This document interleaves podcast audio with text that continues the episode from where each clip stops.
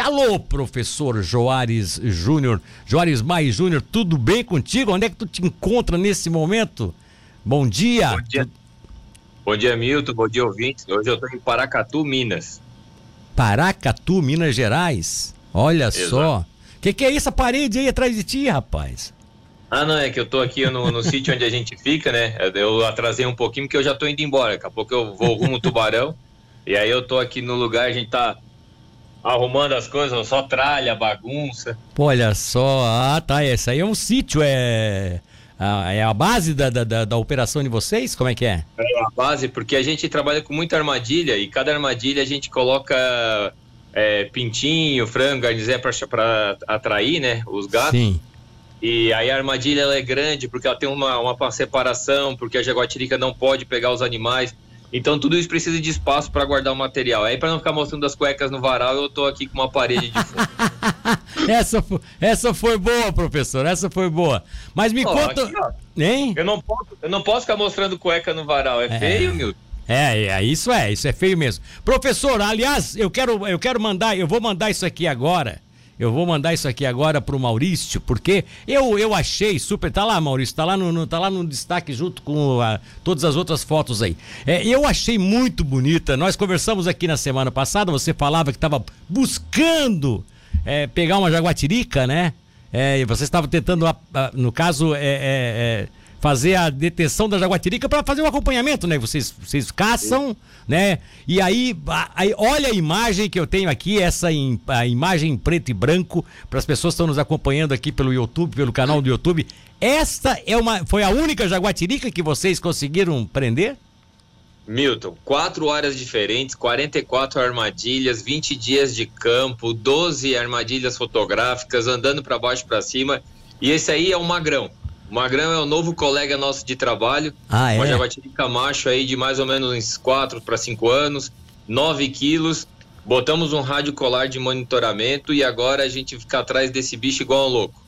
Magrão, é o único. Seria. seria é. É, é, jaguatirica é normal andar, andar sozinho? Jaguatirica anda sempre sozinha, né? O animal tem hábito solitário. É, dois motivos, né? Um para poder procurar a caça e outro para se defender de outros predadores, né? Sim. Como a onça parda, a gente aqui na região encontrou bastante onça parda, onça parda com filhote. E esse é magrão que a gente acha que é um macho em época de reprodução, ele tava meio magro, porque eu acho que ele tava andando atrás de fêmea. E, e, era meio cabeçudo, né? Então o Sócrates, que era o magrão, aquele cabeção e aquele palito embaixo que jogava bola pra caramba. Então essa virou homenagem nossa pra Jaguatiri. Botaram o magrão, então, o apelido dele, que seria uma referência ao Sócrates, tá certo. Também, é, E outra coisa, é outra coisa, né, Milton? Que a gente trabalha com educação ambiental. E aí a gente explicar que é o MU, M01, as pessoas não entendem. E, mas quando a gente conversa com o pessoal ali da região, falando, ó, oh, a jaguatirica com o nome de magrão, ela passa aqui, a, a, o animal começa a ter uma característica de é, identidade. Sim. E aí fica mais fácil para conversar com as pessoas. Então, com a comunidade, a gente sempre dá um nome atrativo e que seja fácil para as pessoas lembrarem. Ah, que legal isso, né? Que legal, que legal. É, não adianta botar um nome meio científico aí, porque já basta é, o nome outro... científico desses bichos, né? É, o outro nome dela é o BLPA 564, mas aí não interessa para ninguém. É, exatamente, né? Esse, esse, esse é o nome científico que vocês têm no registro. Esse é o número do código genético dela, que a gente, o nome dela é Leopardo Pardalis, né? Mas o código genético. Então a gente sempre usa o nome para facilitar. Milton, é como tu fazes aí, né? Tu tem que transformar as palavras em comunicação que cada um que esteja da outra ponta do rádio entenda a informação, não adianta falar difícil. É, exatamente, exatamente. Às vezes a gente até tenta falar aqui para aparecer, para ficar famoso, mas aí não aí só fica, só perde audiência desse jeito, né? Ô professor, diz uma coisa, qual é o teu roteiro agora? Tá vindo embora? Tá voltando? Agora é chão, eu vou, tô indo para Tubarão e tem que fazer a preparação, que hoje à noite ainda tem palestra, mas daí dia 6 de dezembro eu volto pro Pantanal fazer a última captura do ano. Ah, 6 de dezembro, você fecha até o Natal ainda, vão, vão capturar mais? Ah, tem que fazer o monitoramento, né? O, o fogo que aconteceu no Pantanal, a gente tem que fazer o acompanhamento de como ficaram as áreas e aparece às vezes algum animal machucado e a gente tem que ir atrás. Agora, no Pantanal vai ser onça. Lá é, lá é os animais que estão mapeados e estão sendo monitorados é onças, é isso?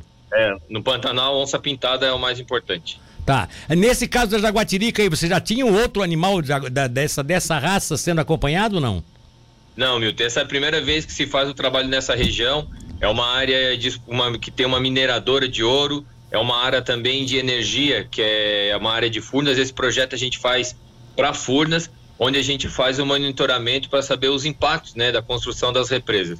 Para as pessoas entenderem, é como se eu fizesse um monitoramento na área da Engie, né, na área da Tractebel, onde é explorado carvão, para saber se há impacto ou não na vida selvagem. Aqui eu faço a avaliação do impacto da construção de uma hidrelétrica. Agora, é, você não sei se vocês fizeram o trabalho anterior, ou se isso já foi feito por outros técnicos, ou se só começou agora. Já dá para medir um pouco desse impacto aí? Essa análise. Ô Milton, a gente. Esse trabalho eu estou pegando só essa fase, né? A fase anterior foi feita por outra equipe, mas a gente já consegue notar que os animais vivem só na região que sobrou de floresta.